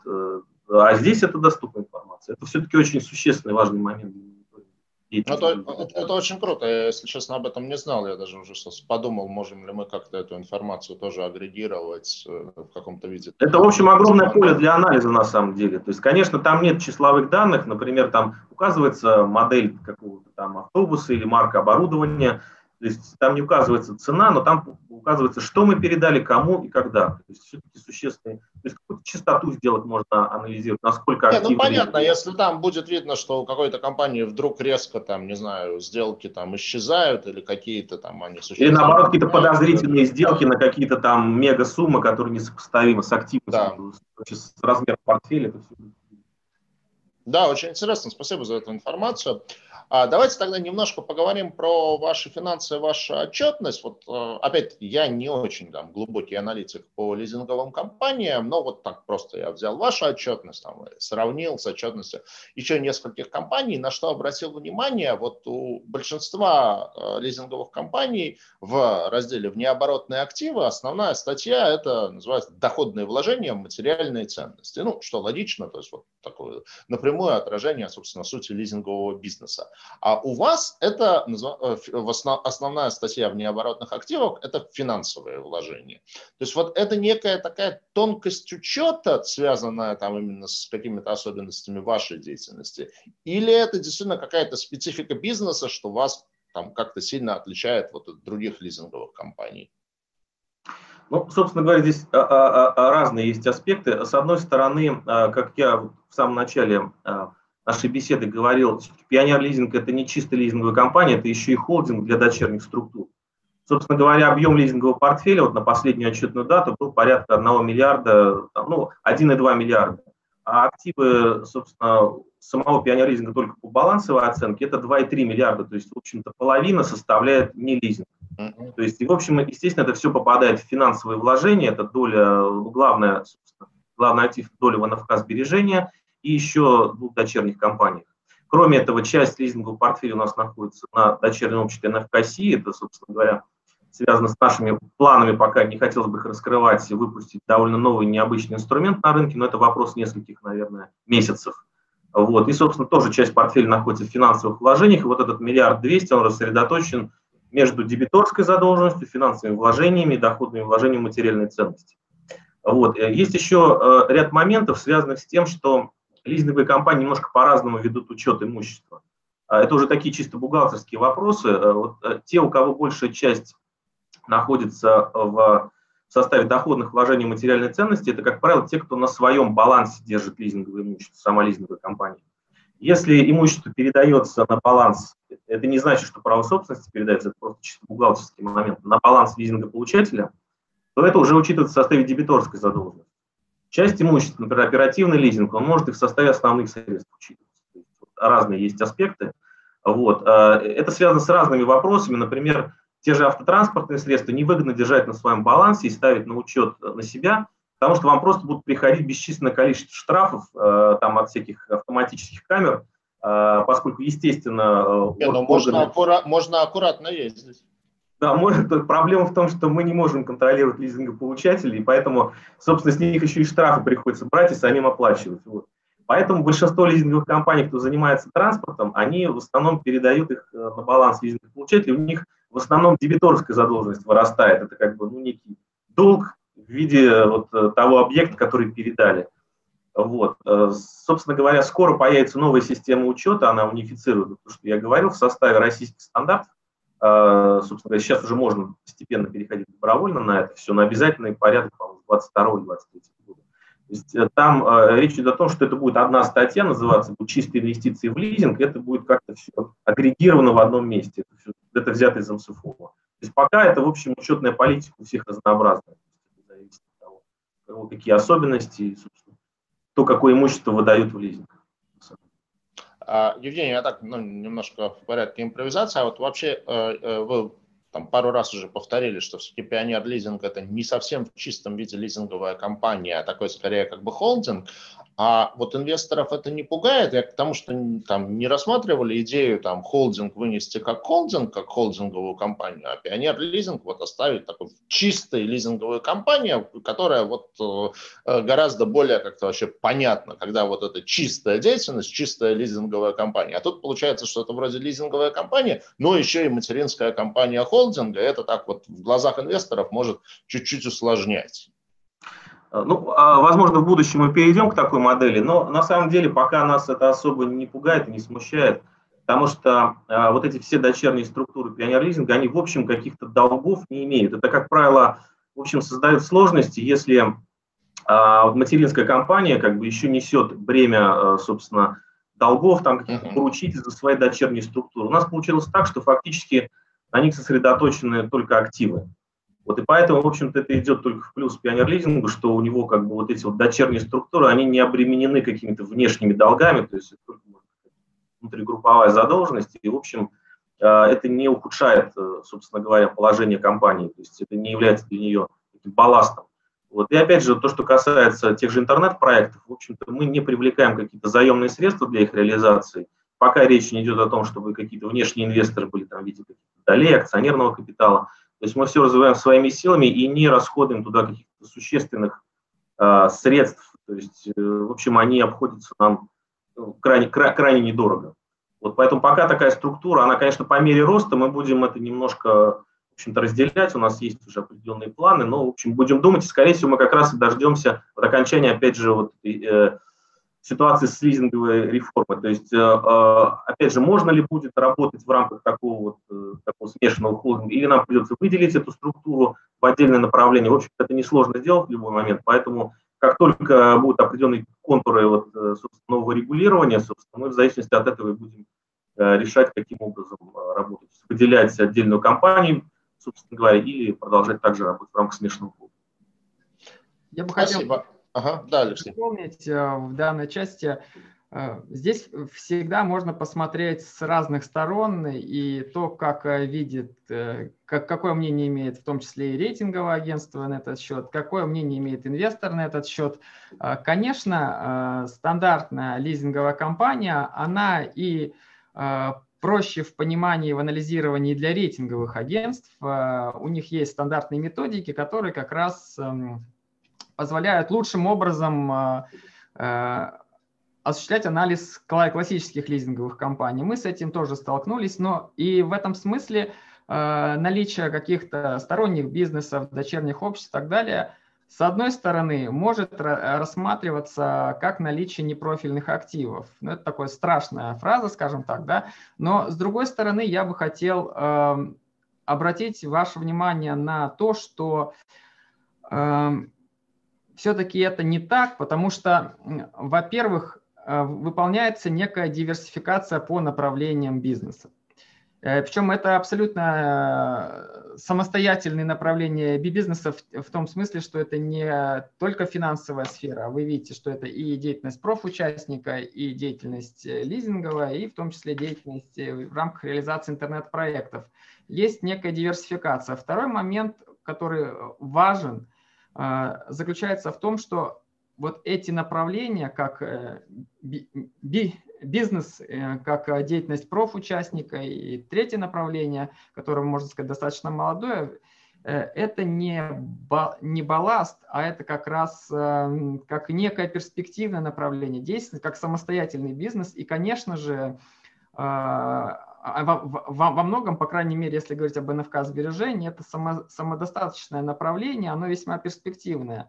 И даже сам Пионер Лизинг рассматривает эти направления не как, вот, э, скажем так, эм, некие вспомогательные подразделения, а как самостоятельный бизнес. Но при этом во всех случаях достигается эффект синергии, потому что если говорить о деятельности, о тандеме НФК сбережения и э, Пионер Лизинг, то в данном случае это эффективное, успешное сотрудничество в рамках привлечения финансирования. Для НФК это тоже очень э, хороший э, опыт, который э, данный профучастник будет, безусловно, будет масштабировать, то есть распространять не только на, то есть в рамках оказания услуг своей материнской компании, но и для третьих лиц. Если говорить о взаимодействии пионер-лизинга и, скажем так, эм, и э, развитие интернет-проектов, то это абсолютно необходимое направление. Мы все понимаем, что живем в условиях цифровизации, даже когда был период, э, э, скажем так, перехода на дистанционную работу, нам удалось благодаря наличию компетенции в IT-индустрии достаточно быстро перейти на дистанционные рельсы, э, настроить все, выстроить все дистанционные бизнес-процессы. И я думаю, что вот наличие компетенции в, в этой сфере, оно всегда будет подстегивать и помогать оказывать услуги на передовой пионер-лизингу. Спасибо. Давайте про структуру фондирования. Ну, я так понимаю, что, как обычно, у лизинговой компании есть банковское финансирование, есть облигационное финансирование. У вас еще, там, я с удивлением узнал, что есть такой инструмент, как векселя. Давайте начнем с банков. Какой объем банковского кредитного портфеля и кто основные ваши банки-кредиторы? Сейчас доля кредитного портфеля э, составляет порядка 350 миллионов рублей – в общем-то, как бы это не является таким э, решающим в общей массе фондирования. То есть, э, в общем-то, в этом плане наше преимущество в том, что у нас есть три основных источника финансирования. Главный на данный момент это облигационный, а, собственно говоря, затем это векселя и банковские кредиты. А, нас финансируют два небольших банка, один московский, современные стандарты бизнеса, и значит, один наш региональный банк местный, э, ОБР, называется Объединенный банк Республики. Вот, это два небольших банка, в общем, которые в основном также занимаются кредитованием малого и среднего бизнеса. Вот. Просто у них так или иначе был опыт э, финансирования лизинговых компаний. Далеко не все банки вообще, особенно небольшие, имеют э, такие программы кредитования. Все-таки там нужно разрабатывать особую методику оценки э, и так далее. То есть, ну вот, с, с этими двумя банками у нас сложились успешные отношения в плане кредитования. А, вот, э, значит, еще, Сергей, вы упомянули векселя. Это да, у нас про векселя вообще отдельно хочется, потому что, ну, как бы когда-то, я достаточно давно уже там, освещением э, долгового рынка занимаюсь, и когда-то векселя были очень мощным и активно применяемым инструментом, но вот дальше там их доля понижалась, понижалась, понижалась, там их никогда не любил Банк России, и, в общем, как-то они вот выдавливались, выдавливались, выдавливались, и я очень давно уже о векселях фактически и не слышал, именно как о финансовом инструменте. И тут я готовлюсь к семинару и узнаю, что вот у Пионер Лизинг довольно активная вексельная программа, то есть вообще как это сейчас все работает, и это работает, то есть держатели этих векселей это финансовые институты, там, прежде всего банки, или это инструмент там, для, конечно, там, вплоть до розничного инвестора? А, ну, фактически просто векселя исторически использовались пионер-лизингом для финансирования, когда еще не существовало даже такого инструмента, как коммерческие облигации. Вот, и существует просто довольно большой пласт инвесторов, в основном физических лиц, которые, собственно, инвестируют в них по-прежнему, и даже, в общем-то, при наличии облигаций предпочитают как бы, им этот инструмент понять. А другое дело, что, а, э, да, вот вы сказали, что сейчас как бы, векселя особо не распространены. Это связано с тем, наверное, что, а, в общем-то, их выдавили с рынка, потому что был некий инструмент расчетов. То есть, э, ну, понятно, что они используются в разных там сомнительных операциях. То есть у нас нет никакого вторичного обращения векселей, фактически человек инвестирует и там, держит средства до истечения векселя. В этом плане это полный аналог коммерческих облигаций, которые в общем, вот с 16-17 года появились на российском рынке. Вот, э, то есть фактически, наверное, это вопрос привычки и плюс векселей по сравнению с теми же коммерческими облигациями в том, что их очень легко структурировать. То есть, опять же, вот, э, ну вот, э, допустим, какая-то организация, у нас был опыт работы, допустим, некая организация разместила коммерческие облигации, она э, занималась регистрацией этого там, какого-то э, комплекта эмиссионных документов, и, собственно, вдруг меняется конъюнктура, требуется поменять купон, например, или что-то в этом роде. Это как бы неповоротливая структура. То есть, когда речь идет о каких-то инвесторах с разными суммами и с, с разными сроками инвестирования, проще скажем так, э, выпустить один вексель на год, другой на три года, там, третий на два. Может быть, там, допустим, кто-то купит там пятилетний вексель, а кто-то, а, может быть вообще, собственно, никому он не будет интересен. То есть регистрировать сразу выпуск, допустим, пятилетних облигаций бессмысленно для небольшого эмитента. Соответственно, как бы изначально они у нас были еще до коммерческих облигаций, в общем, так и остаются популярными среди определенной категории. Это в основном физические лица, они приобретают их, э, пользуясь брокерскими услугами на вказ сбережения. Соответственно, как бы э, удобство инвестирования в том, что э, НФК это, это бумага, это вексель, да. это бумажный инструмент. Это бумага, да, то есть векселя нельзя выпускать в электронном виде. Вот, собственно говоря, плюс в том, что обслуживанием этого всего занимается НФК сбережения, выступает действительно как налоговый агент, и в этом плане людям удобно с брокерского счета их приобретать.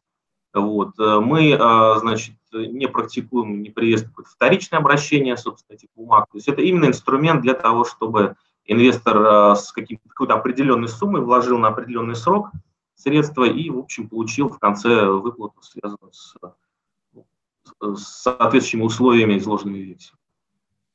Спасибо. На мой взгляд, векселя это, да, это, это вещь более простая, удобная э, э, э, по сравнению с коммерческими облигациями, но у них главный недостаток, что их нужно на бумаге выписывать. Это, это главная проблема, и, в общем, документооборот достаточно громоздкий, но, тем не менее, в общем, э, как бы нам удается успешно с этим справляться. Ну да, особенно с учетом того, что сейчас народ уже действительно от бумаги, вот в прямом смысле этого слова, отвыкает. Вот, но интересно, что у вас такая практика сохранилась. Давайте к облигациям. Вы начали размещать четвертый выпуск. Хотелось бы его основные параметры, чтобы вы нам озвучили. Ну, здесь, наверное, слово на себя возьму я. Э, как организатор и как э, лицо, которое непосредственно принимало участие в реализации э, тех особенностей в рамках данного выпуска. Я бы хотел сказать, что данный выпуск, наверное, можно назвать выпуском для перфекционистов. И да, даже если опять взять немножко назад и вот вспомнить то, о чем говорилось в части э, того, какие лизинговые компании нравятся как эмитенты и так далее, то в этом смысле важно смотреть на особенности их выпуска. Очевидно, что на рынке ВДО подавляющее большинство выпусков это так называемый plain vanilla, то есть стандартные условия. А, в этом смысле Пионер Лизинг, он всегда немножко шел особняком, и в каждом выпуске была некая своя изюминка. В каких-то случаях это э, воспринималось на ура, в каких-то случаях это приводило к каким-то э, может быть, не некоторым неожиданностям, но всегда это было четко продумано, заранее объявленное а, структура того или иного облигационного займа. И а, если говорить о текущем а, выпуске, то мы, конечно же, постарались учесть весь предыдущий опыт э, трех выпусков биржевых облигаций, и в том числе еще одного выпуска коммерческих облигаций, и создать такую структуру, которая, с одной стороны, оказалась востребованной успешной, а с другой стороны, была бы удобна для эмитента и была бы понятной.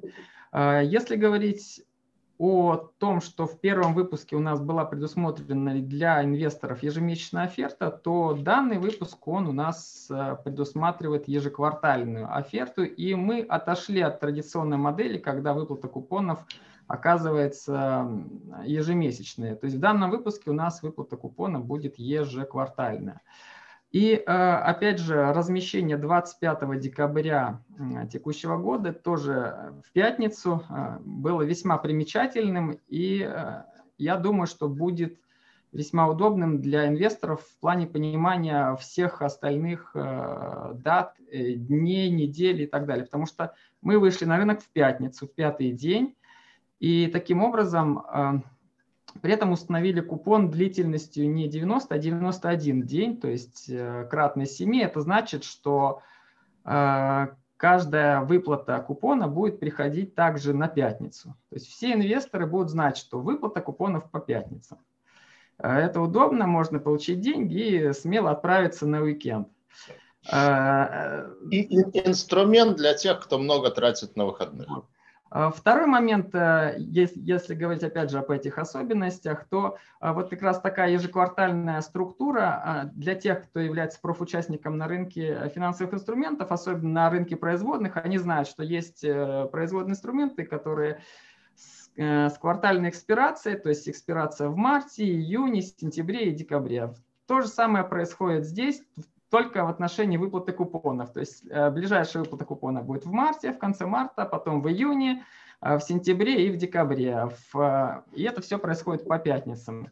Э, далее, что важно подчеркнуть, что как раз если говорить о длительности купона, Поскольку у нас в структуре уже достаточно много выпусков э, с ежемесячными выплатами, и нам нужно было в том числе обеспечить достаточно плавную динамику денежных потоков, мы решили попробовать квартальную выплату, и это в том числе может быть удобно для инвесторов, поскольку а, в абсолютном выражении сумма квартального купона будет, естественно, больше, чем ежемесячный, и это удобнее для, в том числе для рефинансирования и так далее.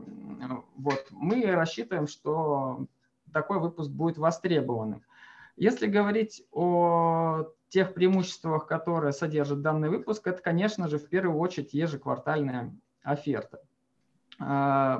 Ее, ее а, структура заключается в том, что каждый Инвестор вправе требовать а, выкуп последние 5 рабочих дней купонного периода. Если мы понимаем, что купонный период заканчивается у нас всегда в пятницу, то таким образом а, период предъявления, он всегда у нас начинается в последнюю неделю купонного периода, с понедельника по пятницу. Тоже все Э, понятно, не, не нужно привязываться к конкретным датам. Всегда человек знает, что в последней неделе купонного периода он может э, предъявить требования. Да, дальше, само вот это требование, если говорить о том, какая практика предусмотрена сейчас, то э, там, э, по сути дела, предусмотрено три этапа. Первый этап – это, собственно, предъявление требований там, на бумажных носителях или как-то иначе. Э, второй этап – это подача заявок, и последний этап, собственно, их удовлетворение. Э, мы э, упростили существенно эту процедуру, то же самое мы делали и в первом выпуске, то есть клиенту достаточно в период предъявления, у нас период предъявления совпадает с периодом подачи заявок, то есть ему достаточно просто подать за адресную заявку с отложенным исполнением, и это уже считается как а, поданное требование. Мы рассматриваем это как поданное требование. И в назначенное время, а, собственно говоря, эта заявка исполняется, удовлетвор... происходит удовлетворение. Если говорить о дате, когда происходит удовлетворение, то оно происходит а, в последний рабочий день э, перед следующим началом периода предъявления. То есть, условно говоря, через квартал э, в пятницу перед э, подачи следующих заявок. Таким образом, у, у клиента а, возникает четкое понимание, что в последние пять рабочих дней он может предъявить требования, дальше он получает купон, дожидается, а, скажем так, а, предпоследней недели, в пятницу происходит опять же удовлетворение этой заявки, и он получает свои деньги, и начинается следующий, с понедельника начинается следующий период предъявления – Алексей, а для вас-то в чем а, смысл вот этой ежеквартальной оферты? Ну, в плане того, что это же требует того, чтобы вы под оферту должны а, держать большой объем ликвидности. То есть, мне кажется, вроде сейчас ежеквартальные оферты стали чем, честно говоря, очень давно не слышал про ежеквартальную оферту. Это очень удобный э, инструмент. Э, мы э, отметили как раз наоборот наличие рисков у других эмитентов, связанных с тем, что у них предусмотрены, как правило, годовые оферты, связанные с сменой ставки. И, и как раз отсутствие возможности у инвесторов, ну, скажем так, предъявить эти бумаги в другое время приводит к тому, что особенно если этот период оказывается, скажем, приходится на не самый благоприятный период в экономике, то это может привести к тому, что в рамках таких годовых оферт могут принести достаточно много облигаций к выкупу, и это действительно риск для, а, для такого рода эмитентов. И они не могут достаточно эффективно распоряжаться привлеченными средствами, это снижает эффективность. А в нашем же случае, когда оферта достаточно регулярна, то запрос на удовлетворение этих оферт, он растягивается, рассеивается во времени, нет необходимости конкретно на какую-то годовую оферту прибежать и принести все деньги, потому что инвестор знает, что он может выстроить свой собственный индивидуальный график тогда, когда ему удобно эти бумаги будет предъявить, и он таким образом может выстроить свой собственный горизонт инвестирования, который подходит для него. То есть это, скажем так, э, с одной стороны, снижение все-таки рисков, а с другой стороны, это индивидуальный подход к инвестору, который позволяет улучшить структуру. И также нужно отметить такую особенность, что когда э, в инструменте встроена такая вот регулярная оферта, и инвестор знает, что он всегда может продать эти бумаги по номиналу, э, есть всегда конечный спрос в виде э, эмитента, то и на вторичном рынке такие ценные бумаги, их волатильность в сторону снижения существенно снижается. То есть не будет инвестор продавать эту бумагу на вторичном рынке, скажем, там, на 10% ниже номинала, он лучше подождет квартал и продаст по номиналу, условно говоря. То есть такие случаи, они могут быть исключительными в части, допустим, необходимости там, э, срочных денег и так далее, но тем не менее такого рода запросы, они, как правило, не должны приводить к существенному отклонению, поскольку иначе возникнет возникнут возможности для арбитражных сделок, когда можно, допустим, на рынке купить дешевле и предъявить эмитенту э, уже дороже. Да, я, наверное, добавлю немножко, да, вот Сергей просто озвучил очень важный момент, а, значит, все-таки по поводу того, что эмитенту необходимо концентрировать некий запас ликвидности, на случай, если а, эти бумаги будут предъявлены на оферте. Дело в том, что как раз для этого мы предусмотрели, что удовлетворение заявок фактически происходит через квартал. То есть, допустим, если сегодня подается заявка на выкуп, то, собственно, выкупить мы должны через фактически три месяца. То есть как раз это э, снижает риск того, что мы заранее, во-первых, должны какие-то деньги аккумулировать, и мы, у нас есть три месяца, чтобы саккумулировать нужную сумму. То есть это довольно приличный срок для эмитента. Э, вот. И, в общем-то, у других э, эмитентов обычно срок исполнения оферты это буквально 5 дней. То есть вот предъявили какой-то огромный объем, и нужно в течение 5 дней найти деньги. У нас это фактически 90 дней, до 90 дней. И поэтому как бы здесь вот этот именно маленький э, нюанс, он снижает риски для эмитента в плане такого неконтролируемого огромного предъявления со стороны держателя. Вот. В этом плане мы э, как бы решили как раз обезопасить э, себя как эмитента и, в общем, довольно приличный временной период заложить для удовлетворения этих заявок. То есть для инвесторов это все-таки ну, не страшно подождать 90 дней, купон, купон будет продолжать начисляться, а для нас, то есть это возможность заранее знать, значит, сколько нам понадобится денег через э, там, 3 месяца после э, какого-то окончания периода. Вот вкратце как бы вот. Да, интересный механизм на самом деле. А вопрос такой, вот, допустим, ну, там, произойдет разворот ключевой ставки ЦБ, пойдут вверх там ставки по бандам, и там текущий уровень ставок вот по эмитентам вашего кредитного рейтинга, он уйдет вверх, то есть уже будет там, то есть вам же, по идее, тогда весь объем вольют будет. А вот, кстати, как раз э, это очень важный момент. Мы и сделали ежеквартальную оферту, потому что э, сейчас мы установили купоны только на первые четыре периода, а в дальнейшем мы планируем устанавливать ставку каждый квартал, исходя из рыночной ситуации. То есть как раз у нас будут абсолютно адаптирующиеся к рынку облигации. Если вдруг произойдет какой-то чудовищный сдвиг ставок в ту или иную сторону, вот, ну, может не, уже не вниз, а вверх, то, соответственно, мы можем всегда отреагировать, подняв ставку на очередной квартал.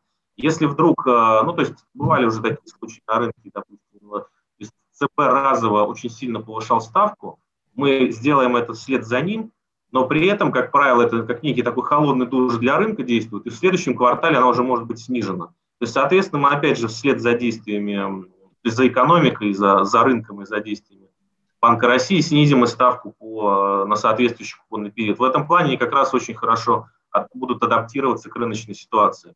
Вот, кстати, э, очень важный момент, там, по-моему, э, и в чате задали вопросы вот, по, по да, поводу да. изменения цен на второй и третий выпуски.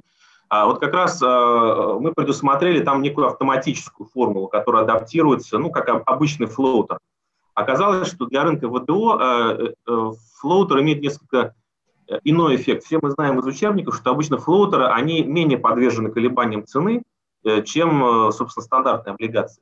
С рынком ВДО получилась такая вещь, что Банк России снизил ставки, наши купоны тоже снизились вслед за ключевой ставкой, а вот рынок ВДО весь в основном остался на тех же высоких купонах. И получилось так, что, как бы, получается, все по-прежнему платят там 14% купоны, а мы там, допустим, платим меньше. Сейчас рынок стал ВДО постепенно адаптироваться.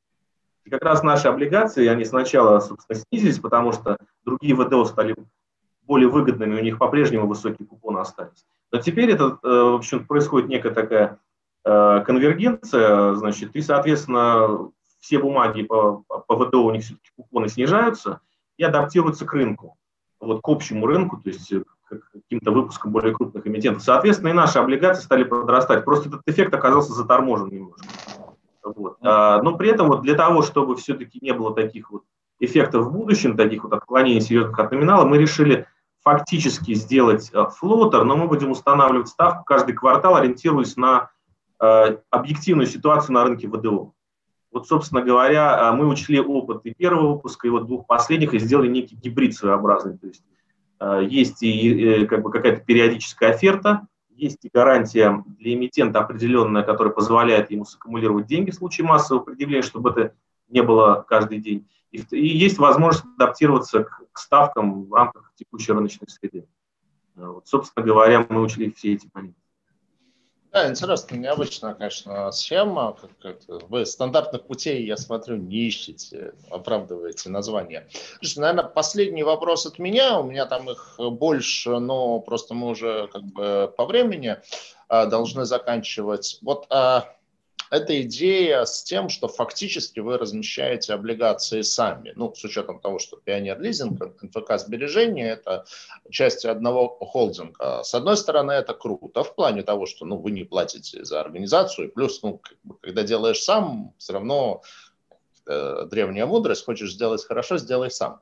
Вот. А с другой стороны, э, ну вот на ВДОшном рынке сложился уже круг каких-то организаторов, там, достаточно известных имен, там, не знаю, скажем, там, Септем, Солид, Универ, Иволга, ну, еще несколько там, извиняюсь, если кого-то не назвал. А, и у них, соответственно, уже есть как бы база своих инвесторов ВДОшных, которые там, не знаю, в значительной степени доверяют этой компании или как организатору, доверяют тем, что там, а организатор делает экспертизу. То есть нет ли такого эффекта, что вы, замыкая этот процесс внутри себя, вы как бы, да, вы хорошо работаете с вашей там стандартной базой инвесторов, кто, возможно, знает вас по векселям, там, не знаю, может быть, это база инвесторов там преимущественно как раз-таки в вашем регионе, но вы лишаете себя возможности привлечения как бы, более широких слоев вот, инвесторов в ваши бумаги. Ну, вот, могу... да, интересный вопрос, да, наверное, я, я начну, да, потом Алексей мне перехватит э, инициативу. А, значит, э, а, самое интересное, что а, мы анализировали, а, собственно, по, по выпускам предыдущим, 95 примерно процентов всего объема выкупают инвесторы, никогда не обслуживающиеся у нас, и, в общем, они распределены среди огромного количества брокеров. То есть это, в общем, имена совершенно разные, начиная там с ВТБ, Сбербанка, БКС и дальше там Тинькофф, Открытие и так далее. Вот, то есть в этом плане как бы... Э, просто люди на бирже, просто, да, брокера, просто люди на бирже, то есть 95 даже больше процентов выпуска, это не наши клиенты, которые нашими клиентами никогда не были. То есть это просто покупки вовне. То есть в этом плане как-то мы, э, в общем, и не навязываем своим клиентам, которые, э, в общем, тоже достаточно много покупают облигаций других эмитентов. То есть, в общем, это размещение идет действительно в рынок. То есть доля каких-то наших клиентов, она невелика. И мы изначально решили отказаться от этой модели вот при выпуске облигаций, что они размещаются среди какого-то узкого круга клиентов, потому что все равно э, этот круг рано или поздно исчезает. То есть невозможно размещать выпуски э, только среди своих клиентов.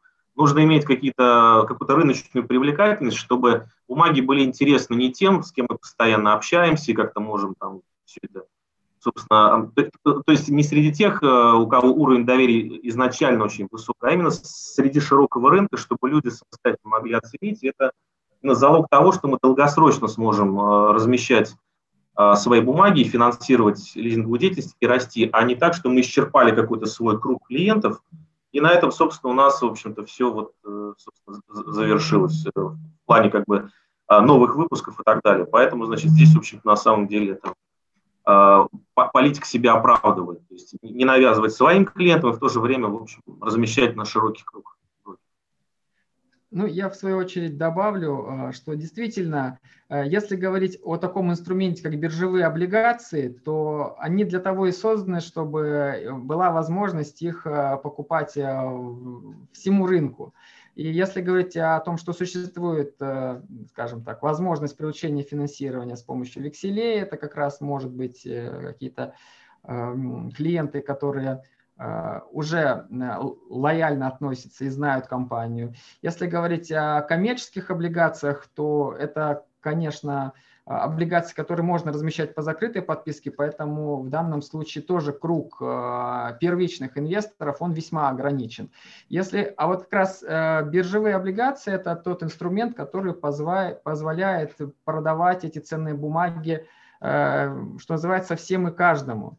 И что а, нужно в данном случае подчеркнуть, э, когда вы говорите о моделях а, размещения, бывают разные модели размещения, в том числе с привлечением нескольких организаторов, нескольких, э, вот. И, как правило, там размещения являются весьма ограничены во времени. И задача достаточно быстро осуществить размещение выпуска и достаточно быстро привлечь весь объем инвестиций. И э, здесь э, в таких случаях, конечно, может быть потребность э, в какой-то клиентской базе отдельных взятых профучастников. Мы все-таки пошли по модели длительного размещения. Это еще и удобно нам и с точки зрения лизинговой деятельности. Вначале вы отметили о том, что наблюдается наблюдался резкий рост э, портфеля, но на самом деле, несмотря на то, что в абсолютном выражении происходит действительно рост лизингового портфеля, тем не менее финансирование привлекается достаточно плавно, и в этом случае вся инфраструктура, которая существует для того, чтобы использовать это финансирование эффективно во времени, она работает эффективно, то есть все средства, которые плавно достаточно поступают, эти средства достаточно плавно размещаются в лизинге, и такая модель удобна. И э, если говорить о сроках, то у нас во всех трех выпусках предусматривались длительные сроки размещения, и э, текущий четвертый выпуск не является э, исключением. Здесь предусмотрено два правила. Размещение заканчивается либо в дату продажи последней облигации, либо в 350 день с даты начала размещения. То есть у нас, в принципе, почти год есть на то, чтобы постепенно распределить эти облигации среди а, а, широкого круга инвесторов. А, Еще небольшое дополнение, то есть это вот по предыдущей э, теме, связанной с офертами, вот был вопрос в чате, то есть платный ли они для инвестора. Вот по четвертому выпуску это стандартный механизм подачи заявок э, через вашего брокера, то есть там, там нет э, опционов и так далее, это обычная оферта, значит, любой брокер может такую заявку подать с активацией. То есть вам не нужно предъявлять подавать какие-то заявки нам, вы все делаете через своего брокера, и это, этот механизм встроен, встроен в эмиссионную документацию. Это не какая-то оферта вне, вне выпуска. В общем-то, она по своему механизму стандартная, просто с, с определенными особенностями в плане срока исполнения активации этой заявки. Но весь механизм, он реализован через московскую. То есть, иными словами, а, если говорить об оферте, то а, вам достаточно подать заявку а, в период предъявления, это последняя неделя купонного периода, и через 90 дней а, вашу заявку удовлетворят, вы получите э, все средства и весь купон, накопленный купонный доход, который произошел за весь период. И то есть просто здесь, видимо, недопонимание в плане того, что никакой стоимости этих оферт нету. Нет, да, да, то есть это Отдельно... Ну, здесь, возможно, будут какие-то тарифы у каждого брокера за... Это, это же адресная заявка, по сути. Ну, да. вот. Вот поэтому там уже нужно смотреть, кто-то за это не берет какие-то специальные тарифы, это в рамках обычного, кто-то, может быть, берет какую-то плату, это уже нужно, конечно, узнавать своего брокера, но в любом случае это не какая-то там астрономическая стоимость, это может быть либо какой-то, может быть, кроме процента, может быть, фиксированная величина, там несколько сотен рублей, может быть, составляет ли там, допустим, тысячу, я просто, конечно, не могу комментировать э, все тарифы, которые могут существовать. Вот. Но это совершенно типовой стандартный биржевой механизм. Просто мы исключили необходимость подавать еще э, предварительную заявку на оферту. То есть нам не нужно, чтобы брокер присылал, обычно это делается, что брокер э, инвестора, который предъявляет на оферте, присылает собственно, агенту по выкупу какое-то письмо, там, не знаю, там, вплоть до того, что на бумажном виде. То есть это все делается у нас через биржевую инфраструктуру, и, в общем, все достаточно удобно. Никаких бумажных технологий не используется. Спасибо. Ну что ж, насколько я вижу, мы вроде бы ответили на все вопросы, и мои вопросы, которые нам задали. Хотел бы поблагодарить компанию Пионер Лизинг за такую вот креативность в плане подхода к рынку облигаций. Но действительно, получается, есть какой-то мейнстрим, э, и это хорошо, но это как-то обычно немножко неинтересно. А вот поэтому всегда интересны люди, которые делают что-то не в мейнстриме, что-то интересное. Иногда это там, а, выстреливает. Иногда это в меньшей степени выстреливает. Но это все равно круто, потому что, собственно, за счет этого рынок и развивается, и какие-то вещи, которые, может, вы сейчас тестируете, они там через два года станут а, лучшей практикой, и все будут говорить, а это вот те самые люди из Пионер Лизинга, из Чебоксар, первые, кто придумали вот эту историю.